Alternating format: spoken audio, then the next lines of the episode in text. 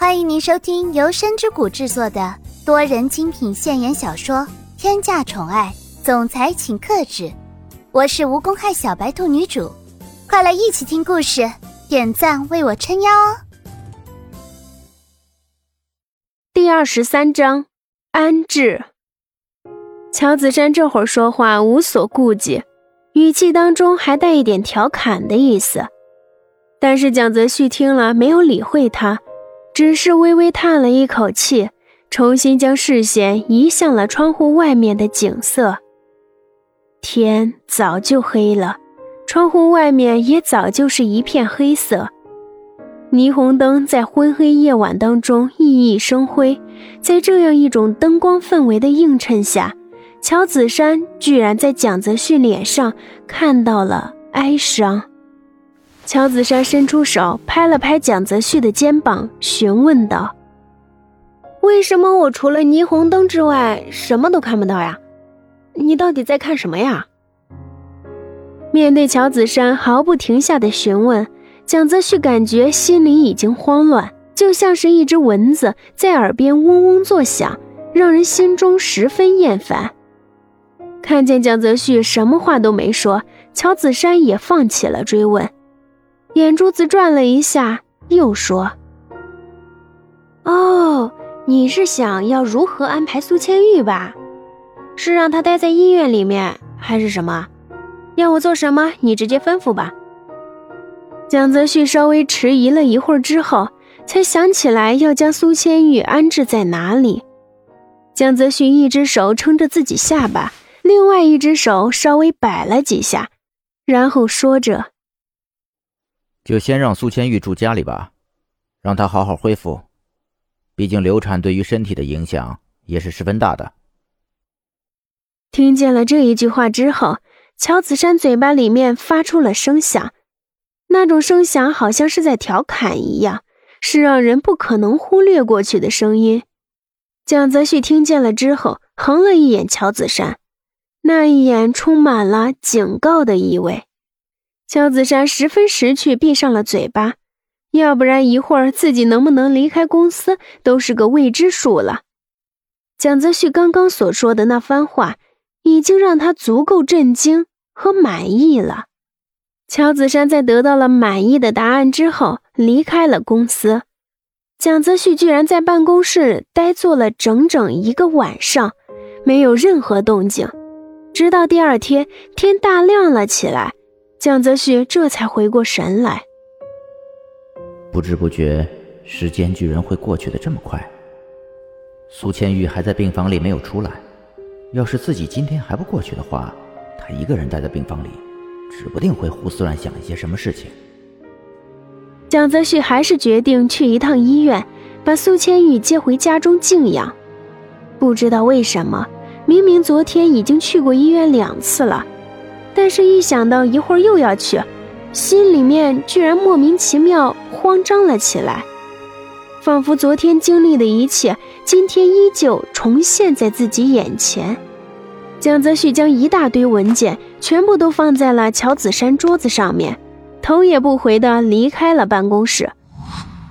苏千玉还在睡着，蒋泽旭没有说什么，坐在一旁的沙发上等着他醒来。也许是因为蒋泽旭看着他的目光太过于炙热了，苏千玉醒过来了。他扭过头来看着蒋泽旭，缓缓问：“你又来干什么？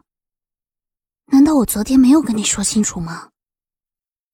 蒋泽旭只相信自己昨天下午所听见的一切，听见苏千玉所说的，知道他是在逞强。是。你昨天已经跟我说的十分清楚了，但是你说出来那是你的事情，我相不相信那是我的事情。你放心，两条没有任何交集的平行线若想相交集，此时此刻也会有交集的。我是绝对不会这样轻易放过你的。苏千玉已经不知道还能说些什么了，因为他心里面十分清楚，现在说什么都是多余。蒋泽旭心里面认定的事情，其他任何人都改变不了。有了这个想法，苏千玉决定将沉默进行到底。蒋泽旭来到了苏千玉身边，双手放在口袋里面，一副骄傲的样子，说着：“你觉得我后悔了？我告诉你，并没有。孩子虽然已经没有了，但是我会照顾好你的。再说了，现在是继承人竞争最激烈的时候，我让你独自出去，会成为我的把柄的。”苏千玉听清楚了蒋泽旭话里面到底是什么意思。最开始的时候，蒋泽旭要求自己留下来，也不是因为对自己有什么留恋，只是单纯因为自己要是这样走了，会对他顺利接手集团造成一定的影响。既然这个麻烦是自己惹出来的，那么解铃还需系铃人，这个麻烦还是自己解决吧。既然现在是你继承公司最紧要关头，那我就待在家里不出去，不就好了吗？但是这段时间过去之后，我们就两清了。从今往后，你走你的阳关道，我过我的独木桥。我们两个人本就是不应该交集的两条线。现在只不过是让这个错误回到原点罢了。难道说，你真对我动了感情？再怎么说，苏千玉也是接受过高等教育的人，他心里面自然十分清楚，对于这些人而言，什么样子的话才能够让他们失去理智，什么样子的话才能够让他们愤怒，只有这样才能够提醒自己。不要再做痴心妄想的梦了。苏千玉心里面想着：“你要清醒一点，不能再沉迷下去。你现在已经没有资本去玩闹了。这个世界上还有你需要顾及的人。母亲的事情还没有解决，你绝对不能放任自己。”亲爱的小耳朵们。本集已播讲完毕，感谢您的收听，我们下集精彩继续。